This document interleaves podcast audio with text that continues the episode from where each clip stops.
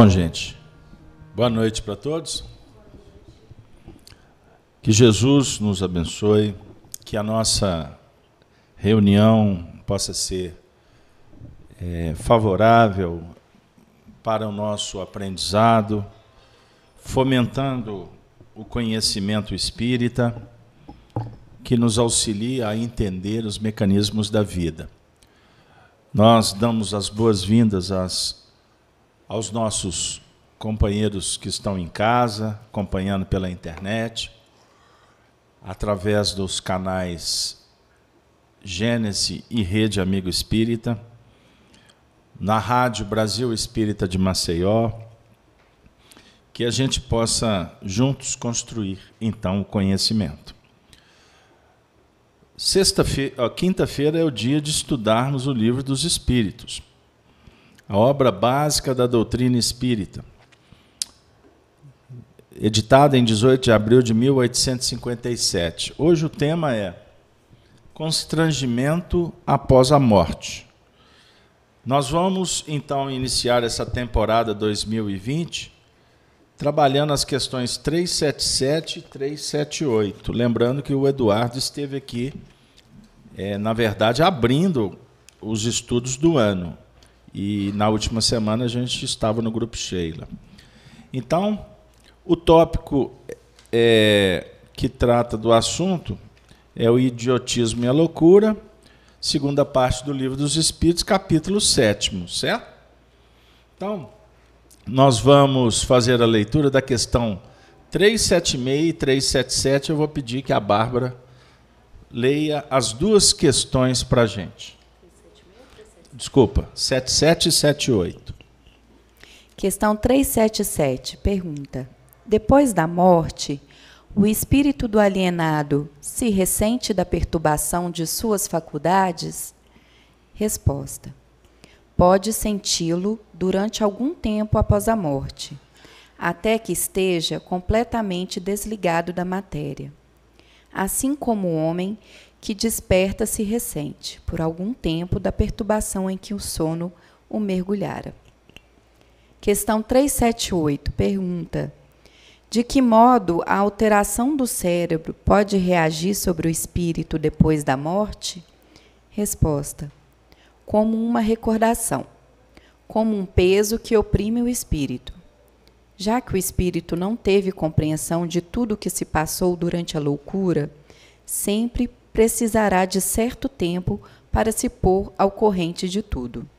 É por isso que, quanto mais tempo tiver durado a loucura no curso da vida, tanto mais lhe durará o incômodo, o constrangimento depois da morte. Liberto do corpo, o espírito se ressente por algum tempo da impressão que seus laços lhe causavam. Pois bem, então nós estamos trabalhando o tópico idiotismo e loucura, não é isso? Na última semana, o Eduardo trabalhou a questão 376, que trata do assunto da loucura levando ao suicídio. Então, aqui, na questão 377 e 378, vem debater conosco a situação de um espírito que, quando na Terra, passou por um processo de loucura, e aqui o assunto tá Kardec está tratando de uma forma um tanto quanto assim, bem rápida, bem objetiva, porque o tema loucura ele é muito complexo, né? ele abre N, N frentes aí de reflexão mas o tópico trabalha a questão das inibições físicas, ou seja, cerebrais, que impedem a manifestação do espírito. Então vamos partir do princípio que um espírito fora do corpo ele se encontra com lucidez, mas vinculado ao corpo, com as inibições cerebrais, ele apresenta é, um comportamento como se traduzisse que hum, a sua realidade como essência espiritual está vivendo um processo atormentado. Então, é só para diferenciar, para a gente não descontextualizar o que Kardec está tratando, certo? Mas o que nos importa nesse final de tópico, nessas duas questões, é, acima de tudo, como será a chegada do Espírito na sua realidade espiritual, uma vez que aqui na Terra ele passou por uma, uma provação muito séria, muito difícil. Então, o texto está afirmando para nós que depois da morte o espírito pode sentir durante algum tempo um constrangimento. E a sua adaptação no mundo espiritual será gradativa. Nós estamos recebendo a visita hoje do nosso companheiro de tarefa, o Júlio. Júlio César Moreira Silva. Seja bem-vindo, Júlio. Obrigado, Beto. Sempre bom estar de volta. Pois bem. E o Júlio chegou mais cedo, a gente acabou gravando um vídeo uma, que eu vou soltar hoje por volta de 10 horas da noite, uma live. Eu vou soltar só no canal Gênesis. Tá? Um tema que o Júlio vai trabalhar aqui na terça-feira, mas nós, nós fizemos uma degustaçãozinha do assunto. Então, 10 horas da noite, acessem o Gênesis. Então, Júlio, voltando ao tema. Então, a, a realidade, o despertamento do espírito, daquele ser que desencarnou na Terra, no mundo espiritual, nestas condições, será um uma, um processo de adaptação lento, gradual, de acordo com a condição espiritual deste ser. É isso, Júlio? Sim, sem dúvida. É preciso levar em conta o grau de evolução. Obviamente, a questão é sintética e cada caso vai ser um caso. O grau de evolução desse espírito, o tempo o, tempo que durou a loucura, o, a intensidade da loucura, a intensidade do desarranjo.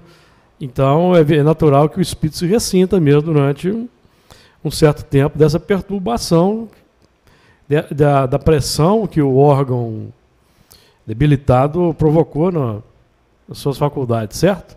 Ok. A questão 378, eu vou reler.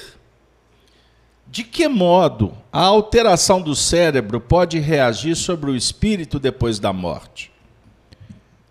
Resposta: como uma recordação, como um peso que oprime o espírito, já que o espírito não teve compreensão de tudo o que se passou durante a loucura.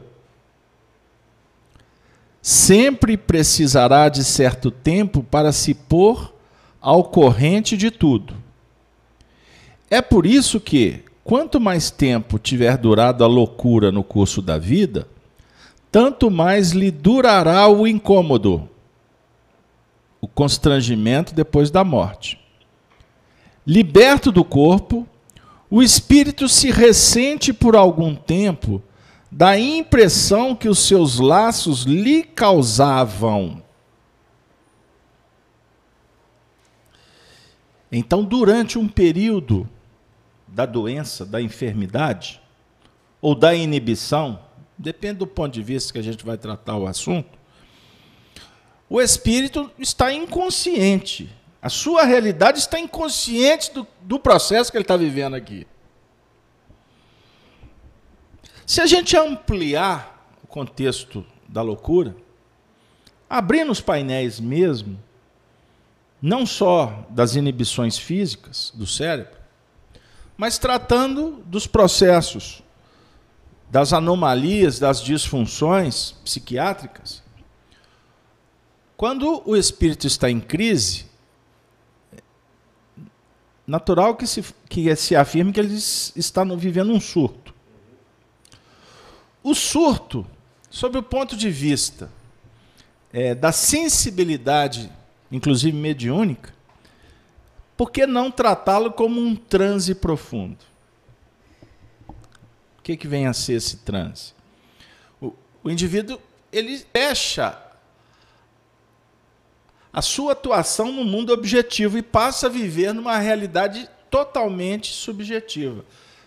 Então, aqui na Terra, vamos analisar como um alienado. Está fora do contexto. Mas, sob o ponto de vista da realidade íntima do indivíduo, ele está vivendo uma experiência, porém alienada. Ele está descolado do plano objetivo das realizações humanas, materiais, físicas. Mas ele está vivendo uma realidade íntima. Ficou claro? Então é com, ele está vivendo um surto, um transe. Se você for dialogar com o físico, com ele, nas suas manifestações físicas, ele está completamente alienado. É impossível dialogar. Porque ele está vivendo um grande tormento. A questão está tratando o seguinte: quando esse ser desencarnar, ele vai se recordar dessas experiências? Aqui o texto está dizendo que não. E que, inclusive, se ele desencarnar ainda nesse processo, a adaptação no mundo espiritual será pertinente, relativa àquele período que ele viveu esse processo inconsciente. Trocando em miúdo. Ele ficou cinco anos nesse, nesse transe. Teoricamente, seria o mesmo período para ele sair do transe. Ficou claro? Júlio, vamos, vamos bater bola, porque o assunto ele precisa assunto, de debate. O assunto é complexo. É, a gente aprende, por exemplo, quando nós estudamos o, as questões da evolução, é, o, a vida, as questões íntimas do espírito, do ponto de vista da evolução, a gente aprende que o tempo que se leva para adquirir uma viciação é o mesmo tempo que vai se levar para se desvincular da viciação. É o descondicionamento. Descondicionamento.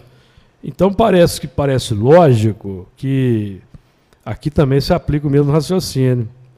Houve um condicionamento, um constrangimento um certo tempo, e pressupõe-se que vai se durar mais ou menos o mesmo tempo para esse processo de descondicionamento.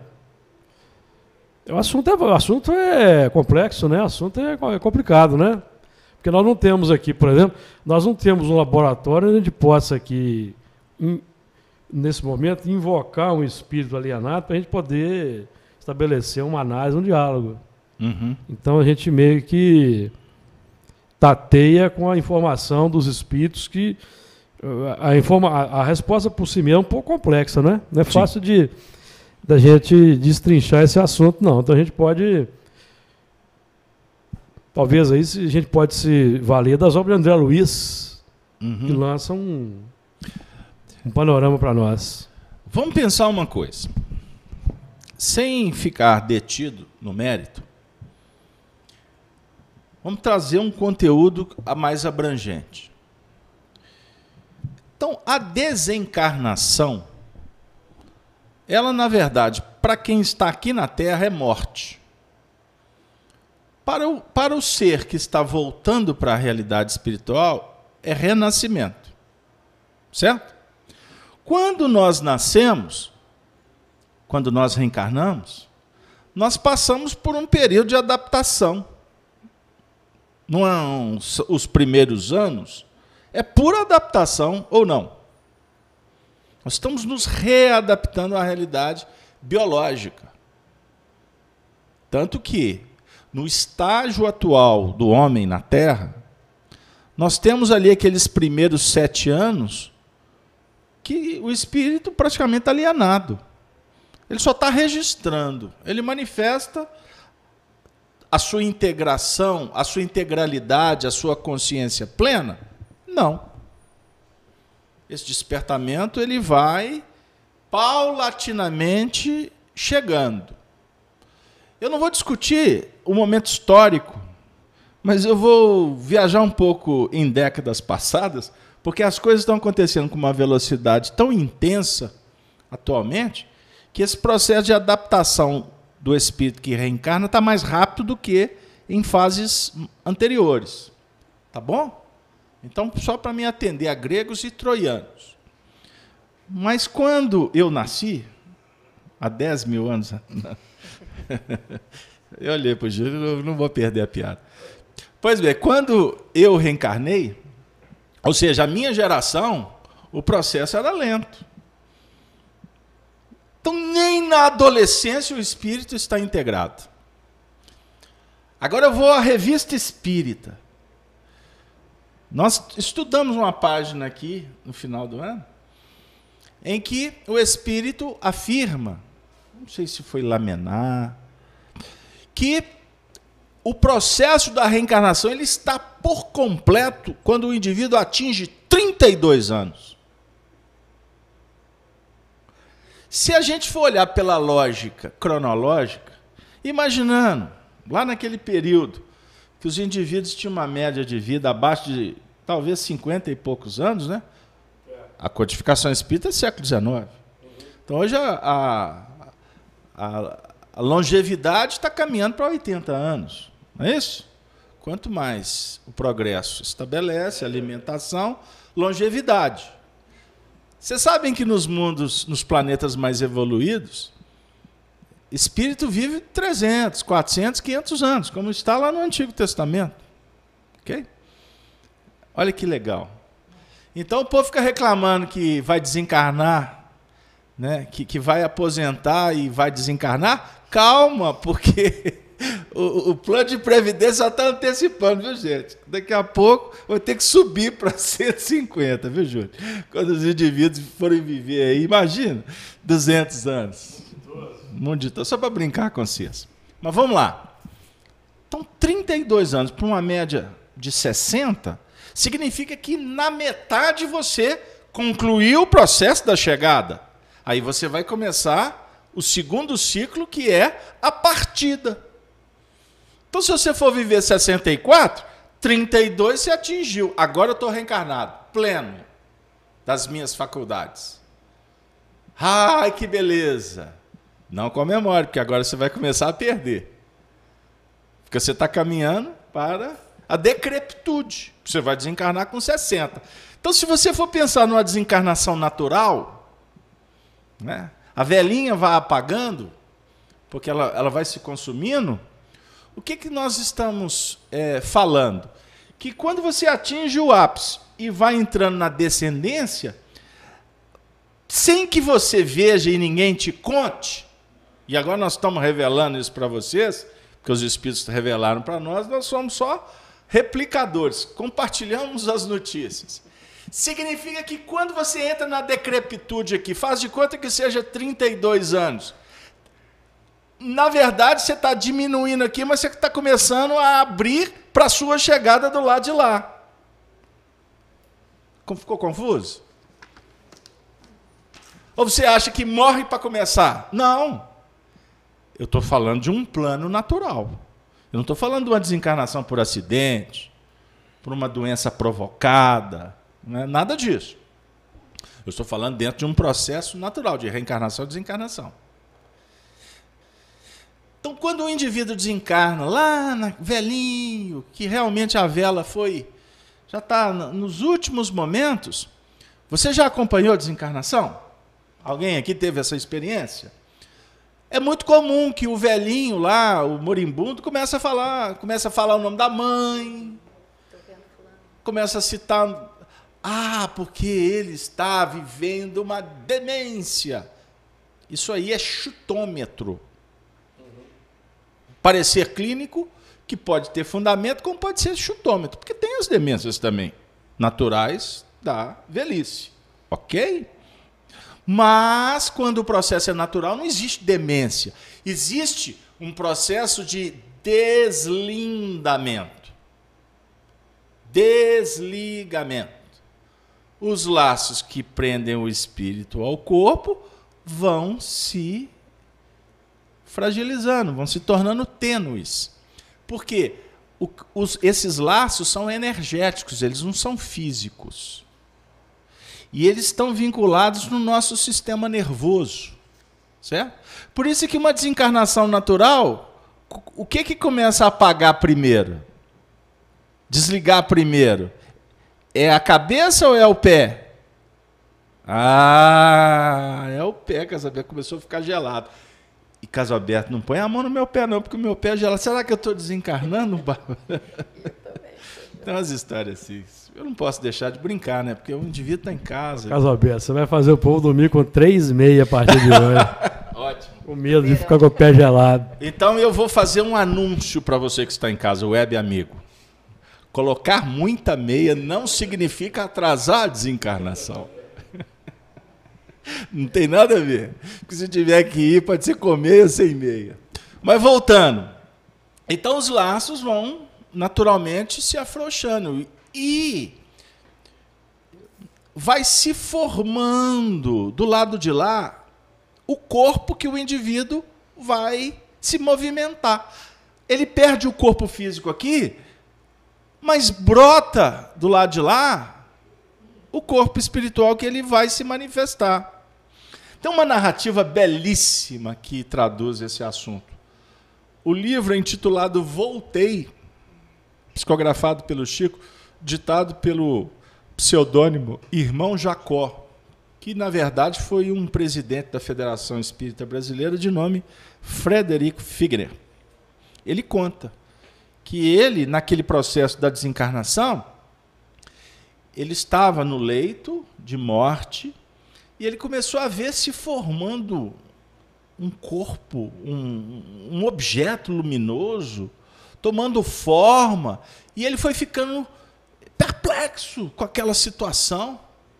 E de repente ele começou a identificar que aquela, aquele corpo que estava se formando era semelhança dele mesmo. Aí ele falou assim: ó, meu Deus, o que está acontecendo? Eu tô, estou tô maluco. Porque eu estou me vendo lá, mas eu estou aqui. Na verdade, ele já estava praticamente desvinculado do corpo físico, mas o indivíduo vive como, como se fosse uma dupla realidade. Entenderam? Por isso é que nesse transe, porque é um transe, e quando a gente fala transe, nós estamos falando de uma alteração de consciência. Nós estamos falando, o médium, quando ele vê um espírito, ele não vê com os olhos físicos, ele vê com a alma. Ele vê com as suas percepções espirituais. E para que ele veja espírito, significa que ele está em transe. Pode ser um transe brando, sutil, como pode ser um transe profundo. A gente sempre que fala de mediunidade, a tendência é lembrar do Chico, porque ele foi um médium evangelizado e com uma faculdade mediúnica fora da curva. Porque ele foi preparado para isso. Não é porque ele é um Deus. Combinado? Fechou? Hashtag menos. Mas ele foi preparado porque ele tinha uma tarefa muito importante. Então era comum o Chico estar tá conversando com as pessoas e ele até confundir encarnado com desencarnado. Mas ele estava ali, ele se sentia totalmente no corpo. Ele não sabia que ele estava em transe. Isso é confuso para o médium. Não é simples. Agora, é óbvio que o Chico, à medida que ele foi adquirindo experiência, ele sabia, por exemplo, que numa atividade mediúnica ele, ele entrava num, num transe profundo. É diferente dele estar no dia a dia e ter uma percepção e ver, sentir, ouvir uma entidade espiritual. Numa reunião, ele entra realmente num processo de um transe profundo. Quando o médio é sonambúlico, que era o caso do Chico, total inconsciência. Significa o quê? Terminava as atividades, ele não sabia o que, que aconteceu ali. Toda a performance dele. Então, o médium sonambúlico, quando ele é, está em processo de evangelização, de transformação pessoal, envolvido numa tarefa, numa casa espírita bem orientada, diga-se de passagem, ele pode se tornar um instrumento valoroso na mão das entidades superiores para auxiliar os sofredores. A ideia é essa, tá bom? Não é transe só para ficar dialogando com o espírito que vem orientar. Porque, aliás, isso aí é uma faceta pequenininha. Porque a orientação moral que nós precisamos, ela já está configurada, ela já foi revelada, ela se encontra na mensagem viva do Evangelho. Os Espíritos vêm para os homens dialogar conosco para comentar o Evangelho, trazer notícias do mundo espiritual, mas dizer: temos que lutar contra as imperfeições, porque o mundo espiritual é o resultado do mundo físico. Ou melhor, é isso mesmo. Porque o que a gente faz aqui, nós vamos nos deparar com as consequências pós-vida. E eu estou falando fazer no seu sentido de intenção, de moral, ok? Ou imoralidade, ou amoralidade. Ou seja, ausência de moral total por, por desconhecimento, né, por sim, ou a imoralidade é quando o indivíduo conhece a moral, mas ele tripudia em cima da moral. Então isso é imoralidade, ok? Então o mundo espiritual é a repercussão de como nós lidamos com a ética, com a bondade ou com a violência. Então nesse território sagrado da internet nos mundos, no mundo atual, nós temos como avaliar como serão as consequências no mundo espiritual para nós, não é para os outros não, tá? Porque cada um com seus problemas. Como é que você se comporta na internet? Violento? Desrespeitoso? Antiético? Individualista, egoísta? Olha o quilate das suas postagens.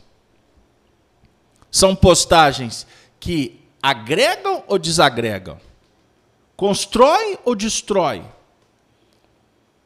é só meme, é só gozação, significa o quê? Tire as suas conclusões. O mundo espiritual é o mundo da gozação? É também. O mundo espiritual é o mundo da violência? É também. O mundo espiritual é da bondade? Espetacularmente é também. Ou seja, o mundo espiritual será o que nós fizermos dele aqui e agora. Não tem mágica. E aí eu concluo dizendo: cada desencarnação, portanto, será única. Certa feita eu estava falando sobre esse assunto, aí no meio da conversa, eu queria dizer o seguinte na hora. Ninguém aqui desencarna igual o outro. Nós podemos desencarnar todo mundo de infarto do miocárdio. Todo mundo mas nenhum será igual ao do outro, porque é uma experiência pessoal. Aí eu estava dizendo, não existe uma desencarnação igual a outra. Aí eu estava olhando para a plateia. Aí um amigo, um dos nossos tutores, disse assim: inclusive a sua. Aí eu falei assim: como assim? Mas eu estava no meio do estudo, não dava para parar para perguntar, né? Aí fui embora para casa. Eu falei assim: mas por que, que você falou isso? Porque ninguém nenhum espírito, se ele desencarnar 700 vezes, mil vezes, ele não terá duas desencarnações iguais, porque são experiências diferentes. Pegaram? Olha que beleza a dinâmica da vida. É isso aí, Júlio. Vamos lá. É, os espíritos nos instruem assim, né? Nós vamos constatar quando nós estivermos passando pelo processo, eh, nós vamos constatar e os espíritos costumam dizer que chega mais de perto do que a gente imagina, viu? O momento. Então vamos trabalhando, vamos, vamos estudando, vamos aprendendo, fazendo bem, porque de uma hora para outra, né? Ninguém se sabe, ninguém sabe. Agora nós vamos dar um break, porque nós temos, como diz Paulo Pina, três públicos: dos encarnados, dos desencarnados e tem o um público do chat web. E a Bárbara é a médium, a representante do público web. O que, que o público web tem para nós, Bárbara? Isso aí, o público web está todo mundo participando bastante aqui. Queria mandar um abraço agradecer as participações no, no Face, a Tereza Evangelista, o José de Cedral, a Elza Chutes de Porto Alegre. Muito obrigada por vocês nos acompanharem. É, no canal Gênese, a Vânia fez uma questão que é alinhada com o que você estava mencionando sobre transe. Ela pergunta se tem alguma associação desse transe mediúnico com o surto quando o espírito encarnado é, em estado de loucura, que é o nosso tema de estudo, se existe algum parentesco. Então, ela pergunta: quando em surto, o espírito pode estar vivendo mais intensamente o seu real estado espiritual passado? Sem dúvida alguma. Aliás, tem um livro tem um livro é, muito interessante intitulado Obsessão e Suas Máscaras. Obsessão e Suas Máscaras. É um estudo feito pela Marlene Nobre em cima dos livros de vários casos dos, do, da obra de André Luiz. É um livro que eu recomendo. Muito bom. É, e apresenta a seguinte teoria. E ela é muito clara, muito óbvia, muito consistente, e eu vejo como uma teoria doutrinária. Porque não necessariamente a teoria bem elaborada, cheia de argumento, com sustentação, ela seja uma teoria doutrinária. Depende da gente ter o cuidado de estar entrelaçando ou não. Mas no caso é a definir o seguinte: que nós temos as nossas personas, as nossas facetas, as nossas vivências pregressas, que estão guardadas no inconsciente. Então, quando o indivíduo entra em transe nesses processos é, complexos da mente, das doenças da alma, costuma o indivíduo manifestar personagens que ele viveu no passado. Não no sentido necessariamente de detalhes, de nomes, não. Mas facetas, tendências. Temperamento. Temperamento. A palavra correta. Temperamento e sentimento. Então, de repente, o indivíduo entra em transe e ele fica violento. E ele, na sua normalidade, é uma, uma pessoa dócil. Pode acontecer? Pode. Mas ele tem experiências na sua intimidade mal resolvidas, aonde ele viveu cenas, experiências complicadas.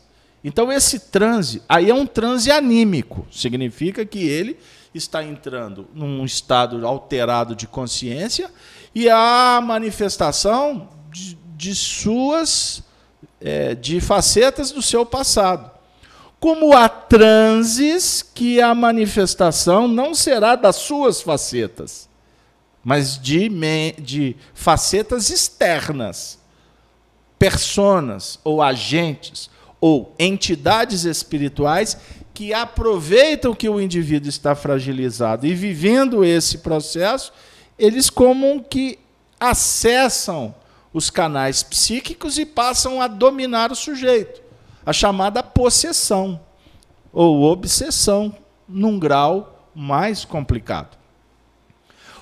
Fica uma reflexão.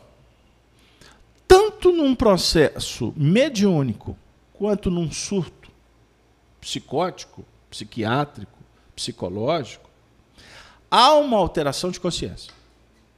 Agora, entre a mediunidade e as facetas doentias, o processo é similar. Porém, na mediunidade, ela toma uma conotação de ferramenta de trabalho para o bem. Aqui se torna um processo também de uma instrumentação para trazer desconforto, dor, problemas. Primeiro, para o indivíduo que está vivendo, como de, em segundo plano, aqueles que estão à sua volta. Porque ninguém fica enfermo sozinho no universo. Enferma com ele os seus pares, suas famílias, a sociedade, a comunidade que ele está inserido. Pode, mais alguma manifestação? Temos. É só dar um, um parêntese aqui, que a Leila, que está nos acompanhando pelo canal Gênese, ela está perguntando qual livro que você mencionou há pouco. Obsessão e Suas Máscaras, da Marlene Nobre. Isso. E o Arnaldo, nosso querido Arnaldo, que nos acompanha através da RAI. O Arnaldo é uma manifestação mediúnica. O Arnaldo está conosco ele faz uma pergunta interessante. Se a loucura retira, em algum momento, a lucidez do espírito? Com certeza. Naturalmente, porque ele está no processo. Então, naturalmente, ele está num grau X ou Y, num estado de inconsciência. Pode ser brando, como pode ser profundo. Aí não dá para a gente definir, porque é caso a caso, certo?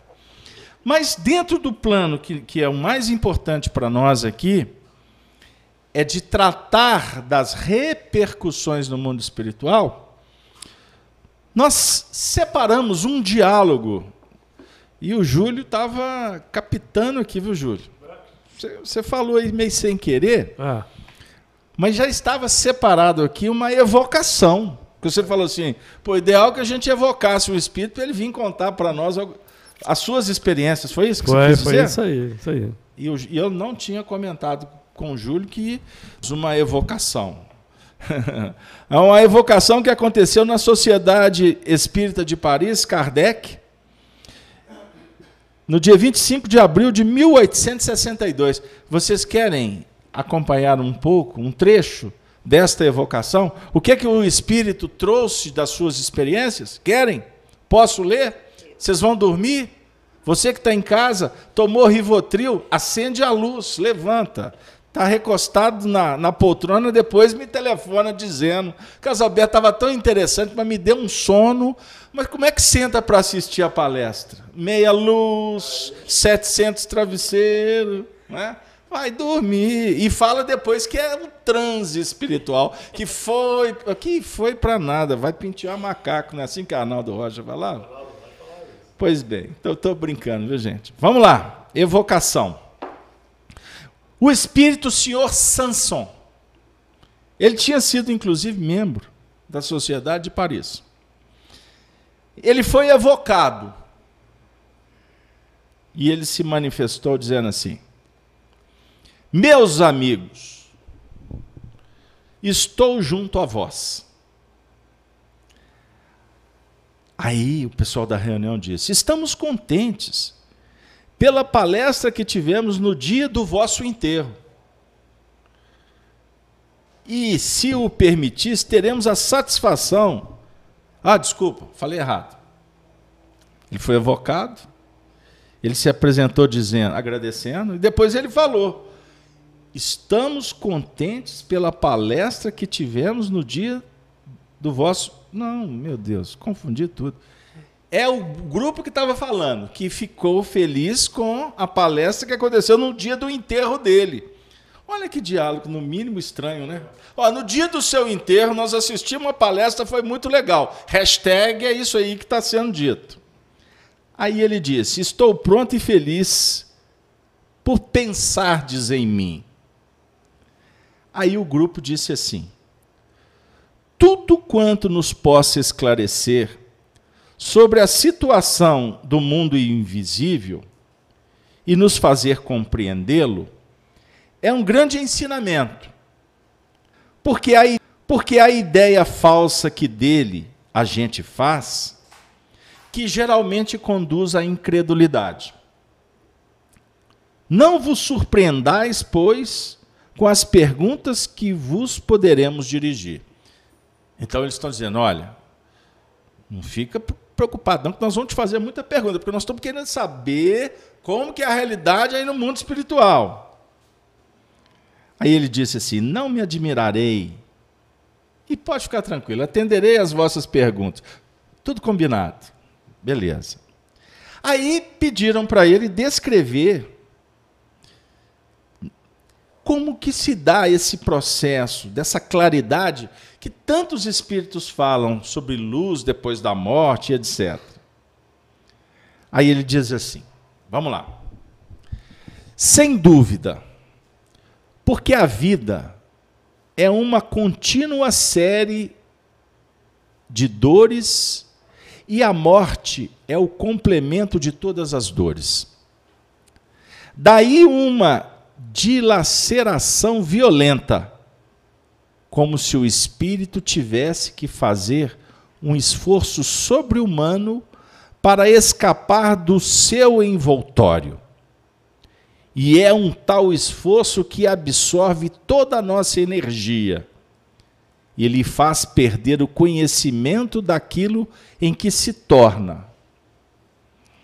Então ele está dizendo que a desencarnação exige um esforço sobre-humano para se livrar do corpo, do envoltório. Aí olha o que, que o Kardec entrou em cena para falar para vocês e para mim. Espera aí, viu, gente? Não leva no pé da letra, porque esse caso não é geral, não. Tem gente que escuta espírito falando e sai por aí e fala assim, ó, é assim, ponto.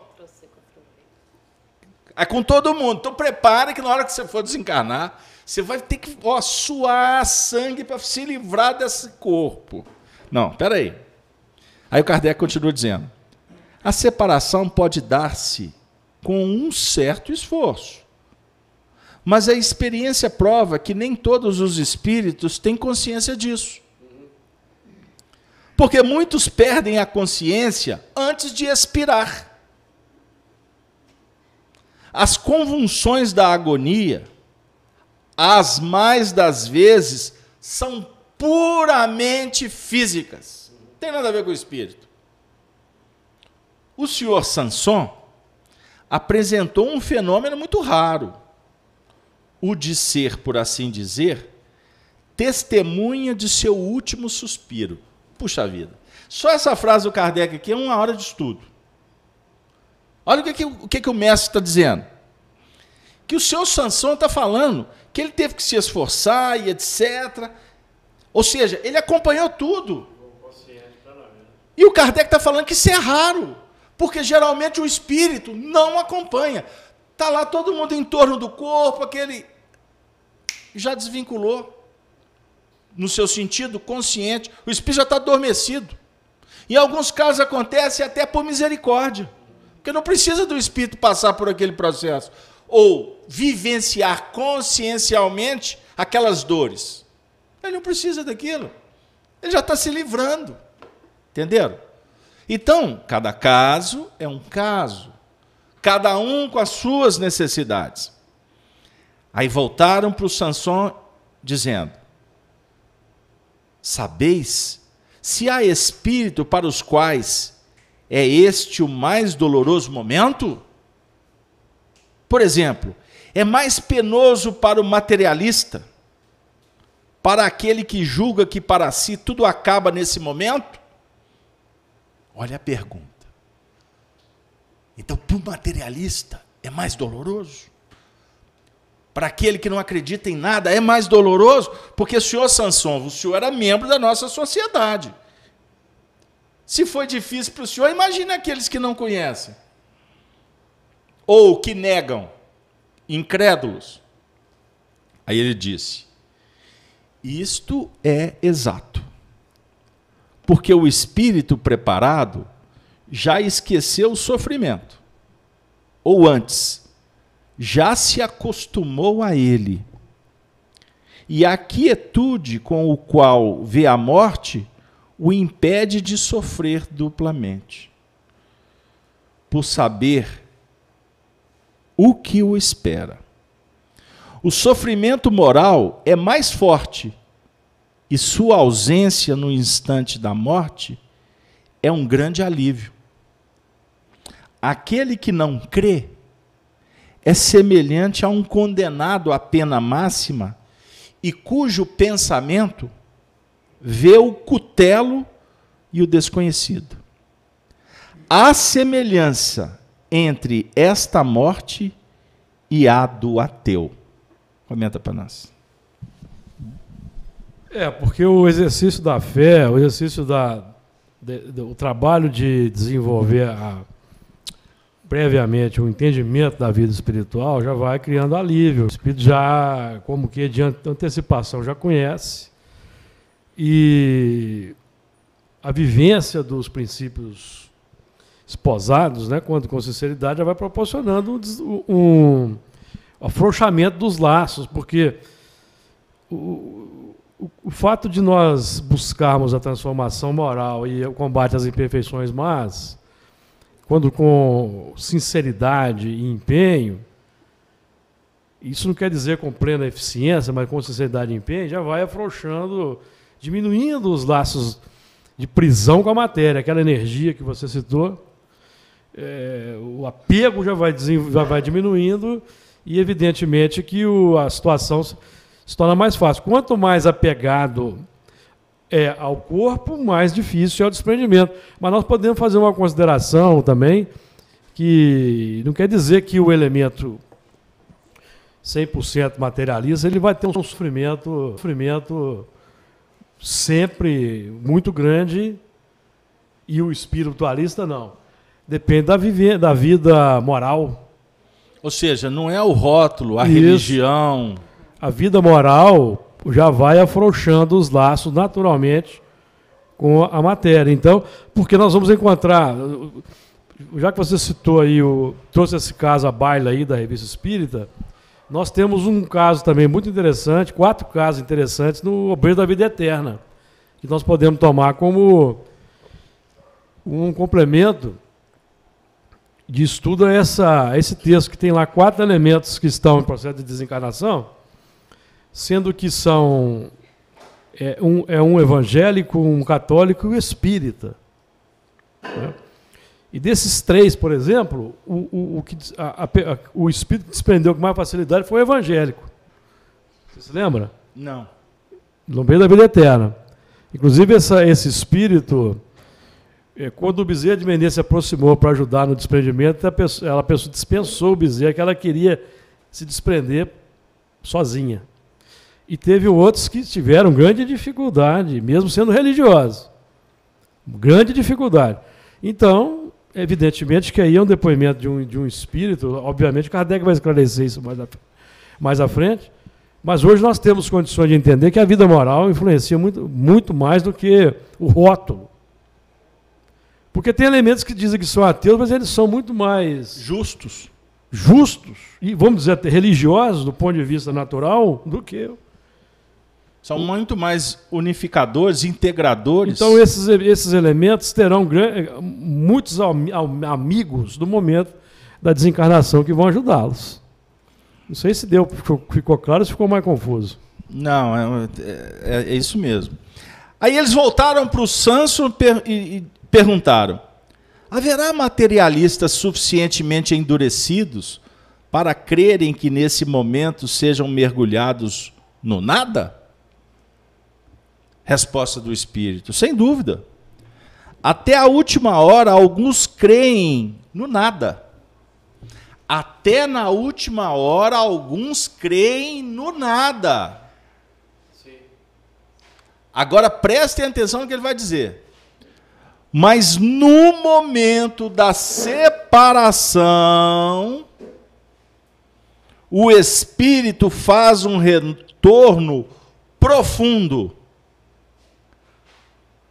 faz um retorno profundo. O que, que ele quer dizer com um retorno profundo? Aí ele abre dois pontinhos.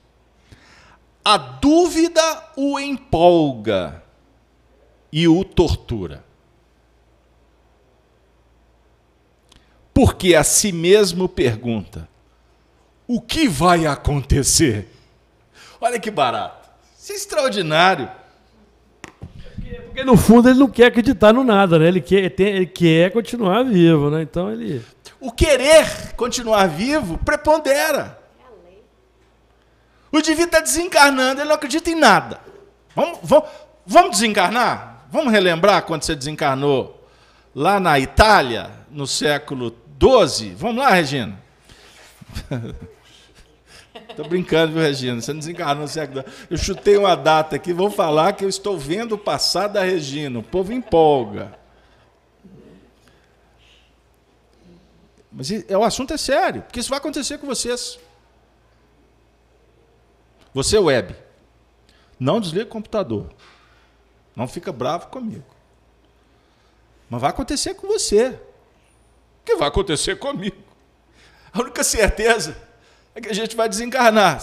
Essa é a certeza da vida. Como é que vai ser? Amigão, vamos combinar. Essa hora, o Júlio, essa hora.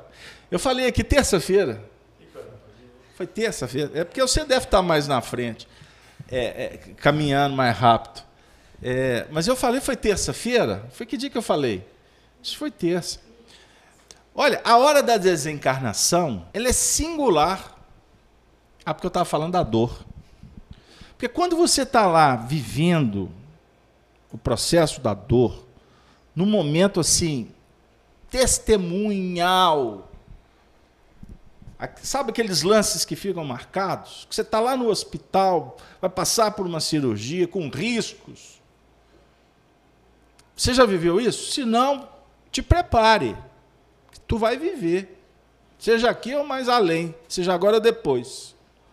Essa hora, você não tem mãe, pai, filho, mulher, esposa, ninguém. É você e você para fazer um ingrediente. Colocar um ingrediente que ele é o mais importante. É você e Deus. Você acreditando ou não, ele está ali. Como o sol, se acreditar ou não no sol, o sol existe e te aquece. Você não tem recurso, amigo. Você não tem o que fazer. você vai se apegar, você vai se apoiar. Doutor, enfermeira, vamos, vamos pensar numa uma imagem do hospital? Você já passou por isso? Alguém aqui já, já viveu isso? Você vai, você vai buscar ajuda.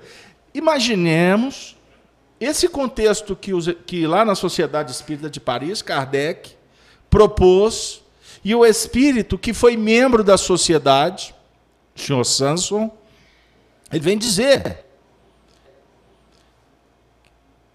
que esse momento, se o indivíduo crê no nada, na hora da separação do espírito do corpo, ele está retornando para o mundo espiritual. Ele está retornando para a realidade das ideias, trazendo um plano socrático, platônico, mundo das ideias. O mundo subjetivo. Esse mundo subjetivo que você não vê. Porque você só vê o mundo objetivo aqui. O mundo das formas. Microfone, papel, corpinho, sarado ou não, é o que tu tem. É uma pálida forma da essência. Platão falava que a, a, a forma perfeita é o círculo. Lembra disso? Vê o que, que você vai falar aí com esse é círculo, círculo. Você vai ter gente que vai gostar, não, não. Em nível de geometria, o círculo é o perfeito. Tudo deriva do círculo. O microfone derivou de um círculo. Uhum. Ele tem essa forma. Então isso aqui é disforme. A ideia que eu falei que é, objeti que é subjetiva é, é e disse Deus haja luz. A ideia. Aí viu, viu Deus que a luz é boa. Aí separou. Gênesis, primeiro capítulo, Moisés. Aí Deus separou, fez separação do dia e da noite. Nesse momento de separação, o que era subjetivo, o que era o círculo, ele passou a ficar disforme, ele virou triângulo, quadrado. Ele tomou forma. Você a essência espiritual é um círculo, vamos falar assim. Quando você reencarna, todo disforme. Qual que é a busca? Para que você retorne à forma de círculo. Quando você reencarna, é como se a mão fosse usar uma luva. A luva vai dar, na verdade, ela vai dar forma à mão. Está de acordo? A luva é o corpo. A luva é o instrumento que você usa. Agora, a luva pode ser uma luva grande ou uma luva apertada. De qualquer jeito, ela vai trazer inibições para a manifestação da mão, certo? Qual que é a, função da mão? Fazer de tudo, mesmo com a luva impedindo. Com o passar do tempo, nós vamos ter que adequar a luva, ser obediente e resignado à luva. Tá certo? Então, Vamos imaginar o seguinte: quando você estiver vivendo o processo da desencarnação, você vai estar voltando para o mundo do círculo. Mas ao mesmo tempo, nesse momento, você como que você tivesse que tirar a luva da mão. E a retirada da luva da mão é dolorosa para quem só olha para a luva. Para quem já está em busca desse mundo das ideias, ele vai se desfazer da luva sem sofrimento. É o que o Júlio propôs, corroborando com essa ideia, de que quando o indivíduo tem conhecimento da realidade, da vida, do espírito, dos princípios que nós deveríamos abraçar como meta de vida, princípios nobres, moral, da ética, da estética, da beleza, do bem. Esses princípios você vai pôr em prática durante o seu dia a dia. Então, durante cada ação, você vai como que falando assim: Ô luva, você é ótima para mim, mas você não é tudo. Você não é tudo. Você tem uma casa, você tem um carro, você tem objetos, você tem bens materiais. Eles são úteis. E se eles estão nas suas mãos, é para você utilizar. Você tem o direito, porque você conquistou. Agora, se a sua vida passar a se pautar só nisso, é como se você estivesse engrossando essa luva ou sujando essa luva de substâncias assim tóxicas, pesadas, pegajosas, com, com, com elementos de combustão, que depois você vai ter problema. É muito simples. Então, quando o Júlio falou que existem seres que desencarnam sem problema, é porque são indivíduos que durante a vida inteira limparam a luva. E como é que você limpa a luva? é fácil sendo um ser humano nobre, digno. Como é que você. Quais são os princípios de um ser humano nobre e digno? Pautado na simplicidade, na bondade, na caridade. Hein? Tudo isso vai te trazer felicidade, está de alma. Dá para a gente pensar num Francisco de Assis desencarnando com sofrimento? Não dá. Ele foi desligando o corpo. Tem uma obra mediúnica aí que, que fala sobre Francisco de Assis, dá, passa um filtro em muita coisa, mas tem, um, tem, muitas, tem muitas reflexões interessantes. E uma lá fala sobre a desencarnação dele. Eu acho muito poético, bonitinho e tem tudo a ver. Se foi assim ou não, um dia a gente vai saber. Porque também vocês não fiquem encantados com tudo que lerem leem, se emocionem, mas depois vocês fazem uma reflexão para não ser engaiolado. Não estou querendo tirar o, o ingrediente romântico da vida, não, tá bom? Só estou dando um toque para não acreditar em tudo. Mas o Francisco de Assis, ele desencarnou nessa narrativa abençoando o próprio corpo, agradecendo. Ele ajoelhou, fez uma prece. Muito obrigado, vaso bendito. Foi por ti que eu pude fazer. Se você for falar isso nos dias de hoje, vai falar que isso é coisa de maluco. Eu vou desencarnar, vou ficar ali é, passando incenso no meu corpo, eu quero é, ó, tu, eu quero é vazar. e aliás, tem gente que quer, quer, quer até vazar até antes da hora, que é um problema. Quer dizer, observe como que nós esvaziamos os conceitos filosóficos da vida. Perde-se qualidade. Por isso é que a sociedade, a gente flutua numa profundidade de um pires. Essa é a profundidade. Porque quer, ter, quer tudo rápido. O vídeo, a entrada do vídeo não pode ser mais do que oito segundos, né, Cissa? Não pode, porque senão fica longo, papai. Ela é a minha censora. Aí eu sigo as orientações de minha filha, porque ela fala em nome da rapidez, da objetividade, da praticidade da internet. Mas aí eu vou na vibe. Aí daqui a pouco a gente faz, estica mais um pouquinho. Aí eu digo: espiritualidade não dá para se tratar dentro das linhas superficiais do mundo. Não dá. Isso não te atende. Você vai continuar com os medicamentos? vazio, com pânico, com ansiedade? Até quando? Porque, na verdade, as doenças psicossociais, elas manifestam porque nós não sacralizamos a vida. As nossas ações não são sagradas.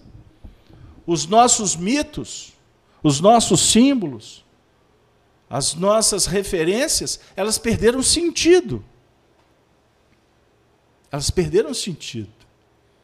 Então, o que, a sociedade naturalmente vai trazer? E é o que o Espiritismo propõe. Que a gente está fazendo uma ressignificação de tudo. E os homens, quando, por exemplo, fazem pesquisas arqueológicas no Egito, em busca cada vez de mais descobertas, artefatos, apetrechos, imagens para comprovar a realidade, como era a cultura das primeiras dinastias, por enquanto eles estão no movimento periférico.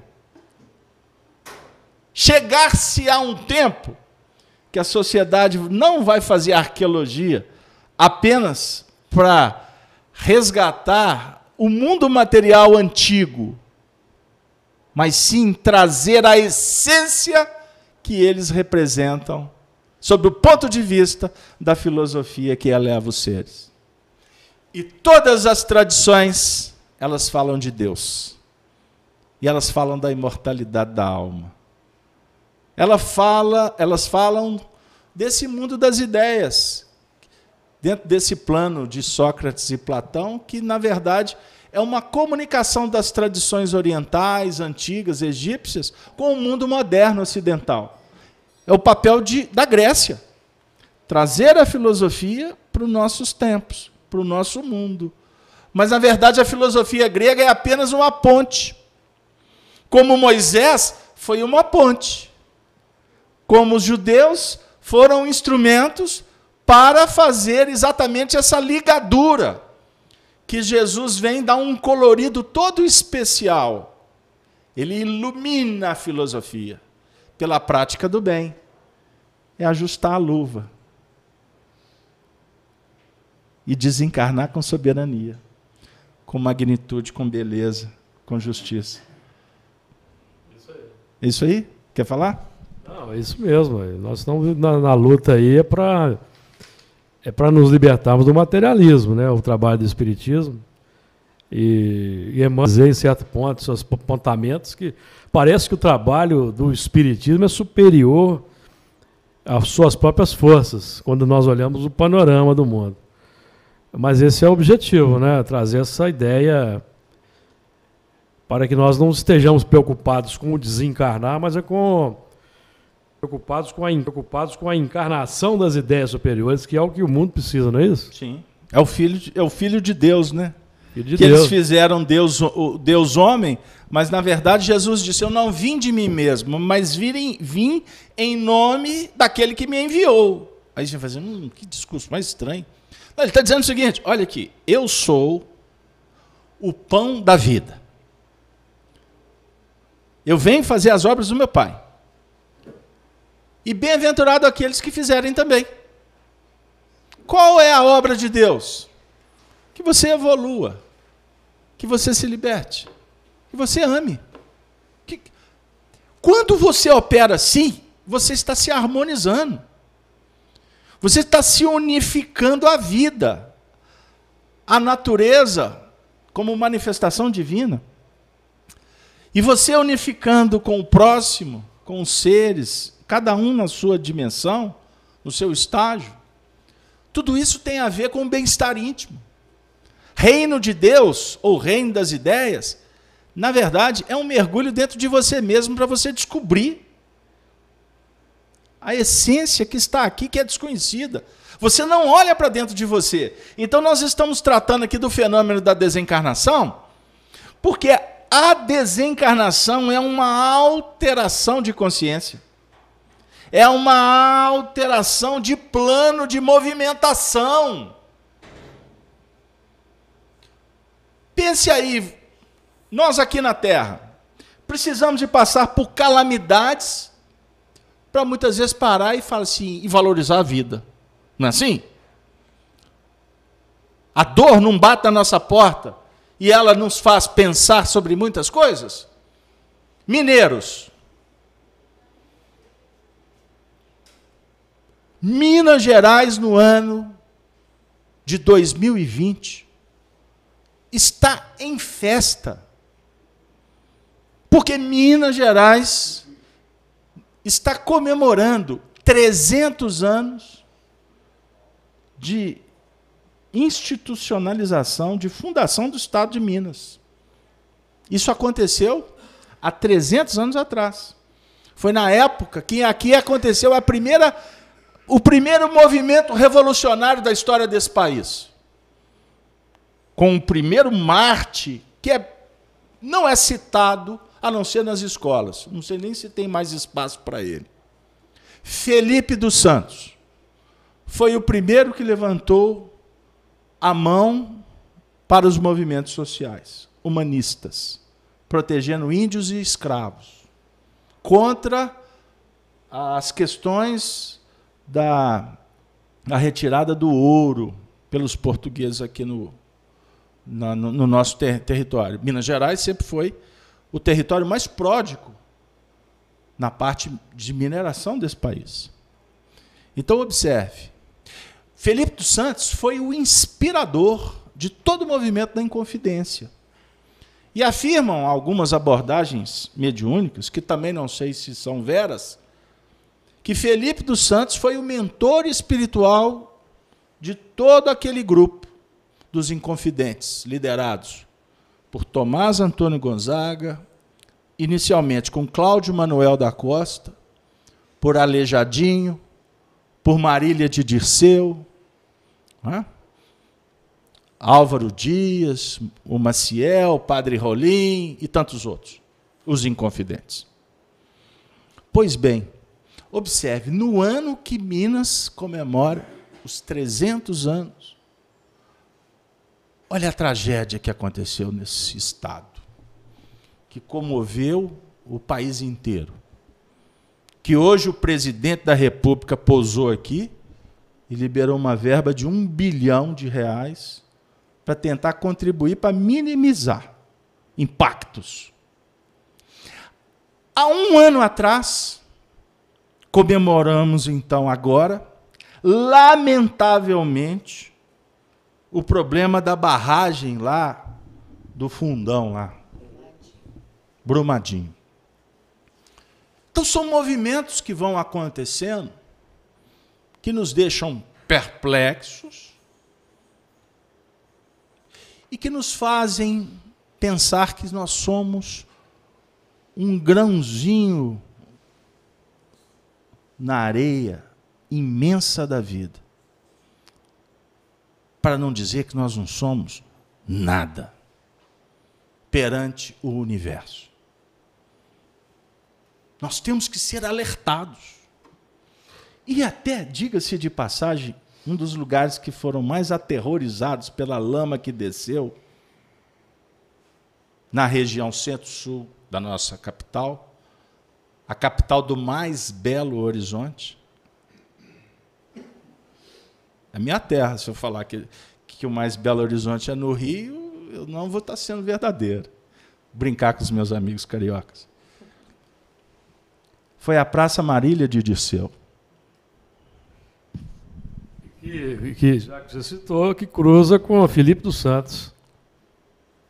Com a rua Felipe dos Santos. Para quem não é de Belo Horizonte, aquela área é, da Avenida Afonso Pena em diante, é reverenciado o nome de todos os inconfidentes.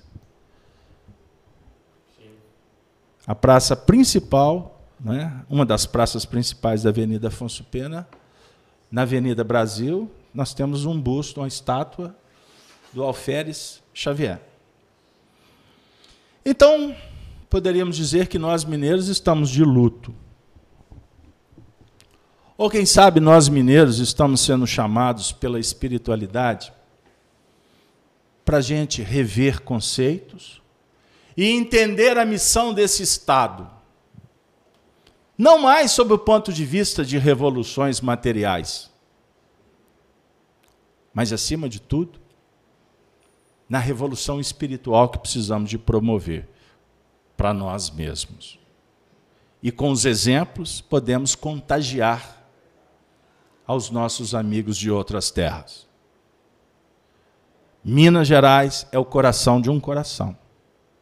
É um coração do Brasil. E um coração que está sangrando. Com a indiferença dos líderes materialistas, com os homens que agredimos a natureza, porque hoje discutimos em grupo fechado que existem até místicos no próprio movimento espírita que propagam ideias de que são os espíritos que promovem tempestades, calamidades, como se os espíritos estivessem no mundo espiritual querendo destruir. Aliás, se divulga também no movimento espírita, parece que, parece que falaram isso aí até em ambientes de maior massificação, que o mundo espiritual já está pronto, né? ele está estático. Ele não, tá, ele não progride, não. Que é o céu dos católicos. É o mundo das ideias, está né? Tá tudo pronto, círculo. E aí se divulga, se propaga questões que a gente fica assim, meu Deus, mas tudo bem, está derramando a barragem, né? a, a lama da Samarco, que matou, que destruiu a região de Mariana, que não aconteceu absolutamente nada com ninguém, porque o país nosso é o país da impunidade. É um país de que tudo pode. Só não pode se me afetar, aí eu sou intolerante, aí eu sou partidário, ideólogo. E agora, em Brumadinho, aconteceu absolutamente nada. Que aí existem os ajustes, a natureza está sendo agredida, enfim. No ano que Minas Gerais, através de Felipe dos Santos, levantou o dedo para dizer que não podia ser daquela forma, e que nós precisamos de lutar pelos nossos princípios, 300 anos, terra de Minas, através da FIAC, nesse singelo trabalho, mas aonde os microfones são foram colocados pelos inconfidentes para que as mensagens pudessem serem propagadas. Nós temos, sim, que falar para nós mesmos que chegou o momento que temos que ter independência.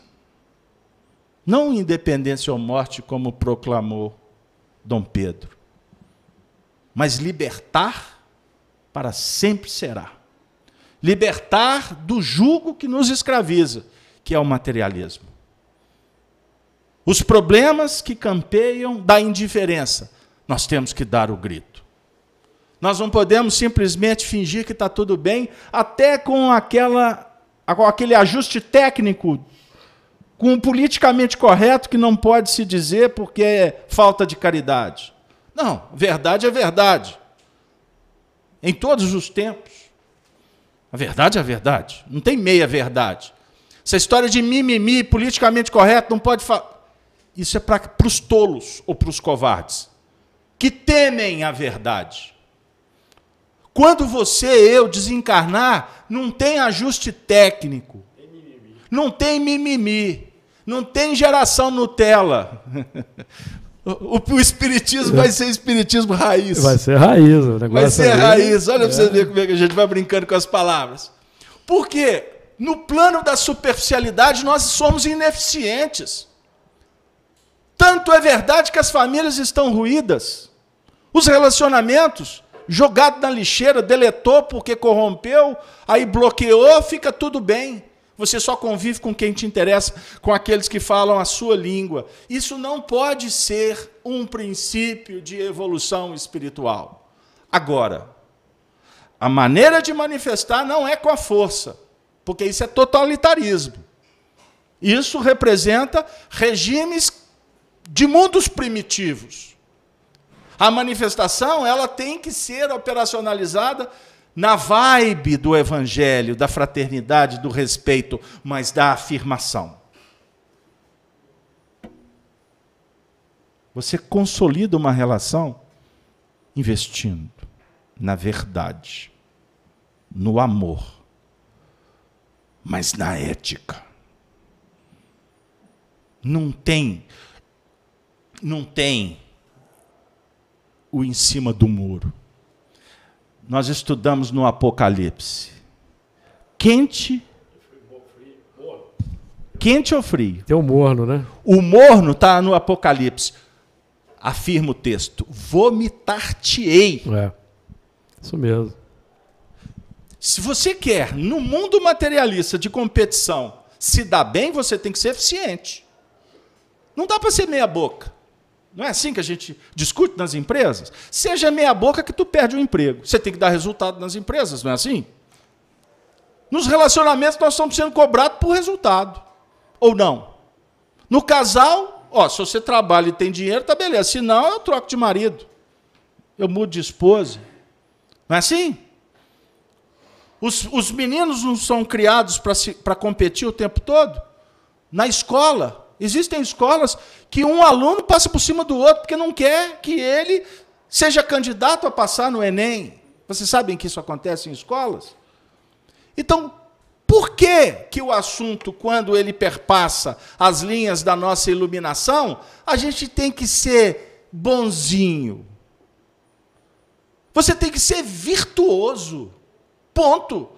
Mahatma Gandhi pacificou, libertando, mas jamais, jamais foi conivente com o erro.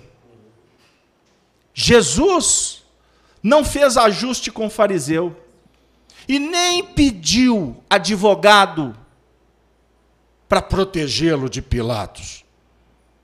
Tu és rei? Tu o dizes ou disseram para ti? O que é verdade? Cícero, peguei lá, citei Emmanuel a vida toda, mas o Emmanuel pegou do Cícero. Respondeu com o maior silêncio que a humanidade já ouviu. Respondeu com silêncio. Ele era a verdade. É a verdade que te liberta. Então, meus amigos, o plexo mas ele pode favorecer tomadas de consciência, definição de roteiros. Porque não dá para a gente brincar mais. Porque a desencarnação pode bater na minha porta quando eu sair daqui. Tomara, né? Aqui não. 9 e 10. Não, depois das 10, porque hoje tem uma live, tá? Hoje, Gênesis, vou soltar uma live que eu gravei com o Júlio aqui. Tá? Até 10 horas da noite eu solto essa live hoje. Vocês vão ver a gente debatendo um tema aqui muito interessante. Canal Gênesis YouTube. Não vou saltar na raia porque eu não combinei com o Zé. Mas, ou seja, nós podemos desencarnar. Quantas pessoas que estão desencarnando do nosso lado, que a gente estava até ontem batendo papo e nunca pensou que poderia acontecer. Então, como eu posso ser pego de surpresa? Para o bom entendedor, pingo é letra. Está na hora da gente começar a mudar a nossa maneira de pensar e, naturalmente, de agir. Porque quem pensa diferente faz a diferença. Palavras finais, Júlio, para a gente concluir. É, o assunto é esse mesmo, é desafiador e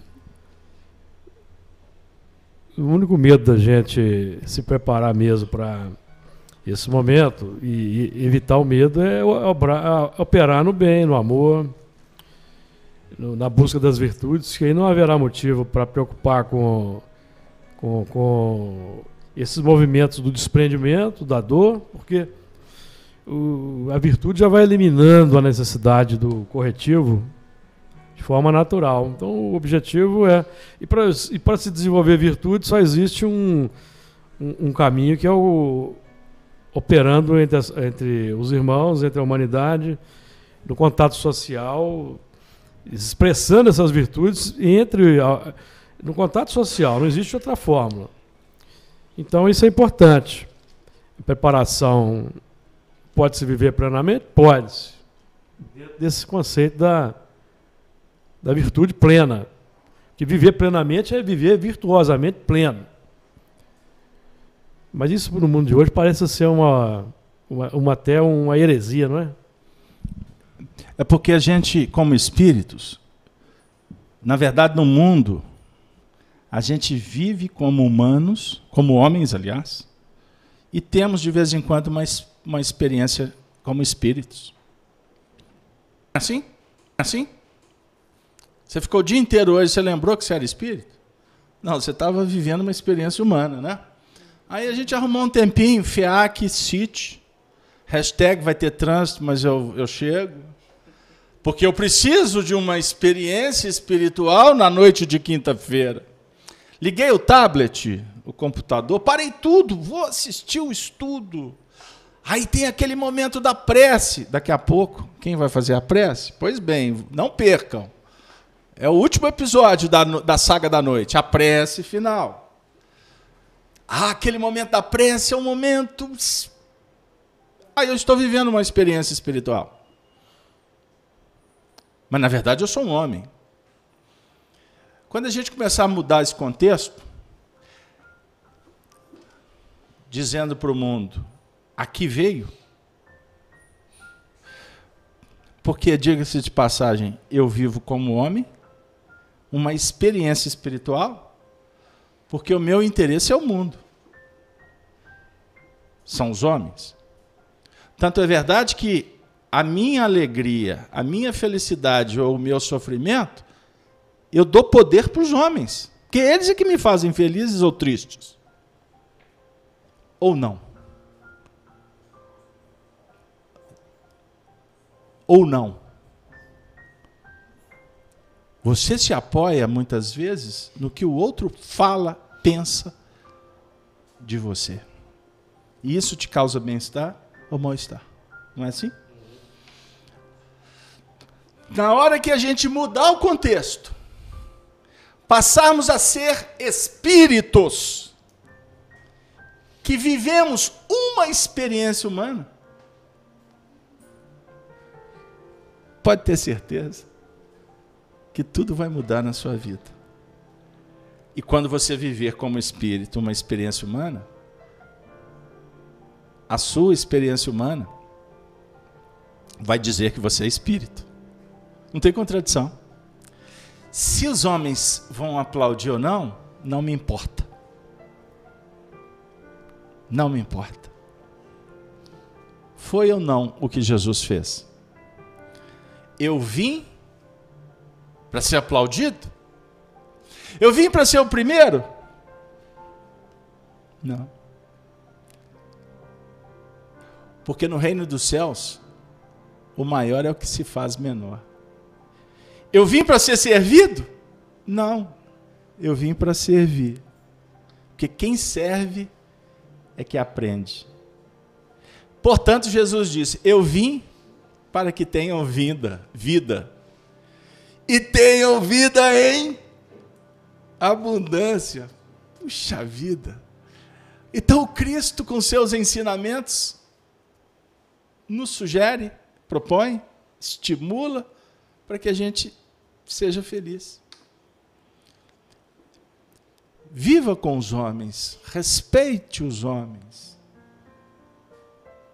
ore pelos homens, mas seja humano, seja humanista.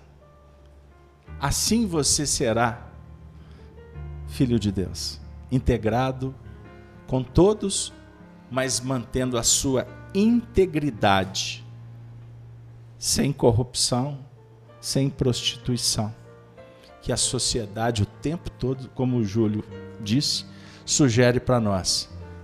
Por isso que se a gente for na vibe da conversa social, Júlio, é quase que impossível mesmo.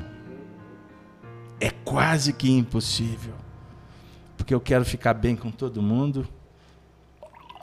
E qual é a consequência? Eu não estou bem. Estou mal comigo mesmo. Pegaram lá? Eu sei que não. Porque na verdade o nosso intuito é só de começar. Caminhando e cantando sempre uma nova canção. Somos todos iguais, braços ou dados ou não. Valeu? Muito obrigado a todos, que Jesus nos abençoe. Que os bons espíritos continuem nos auxiliando na jornada, envolvendo os nossos lares familiares, mas também cuidando dos sofredores que estão em muitos lugares precisando de uma mão amiga. Jesus é nosso amigo. Para sermos amigos de Jesus, precisamos sermos amigos em humanidade.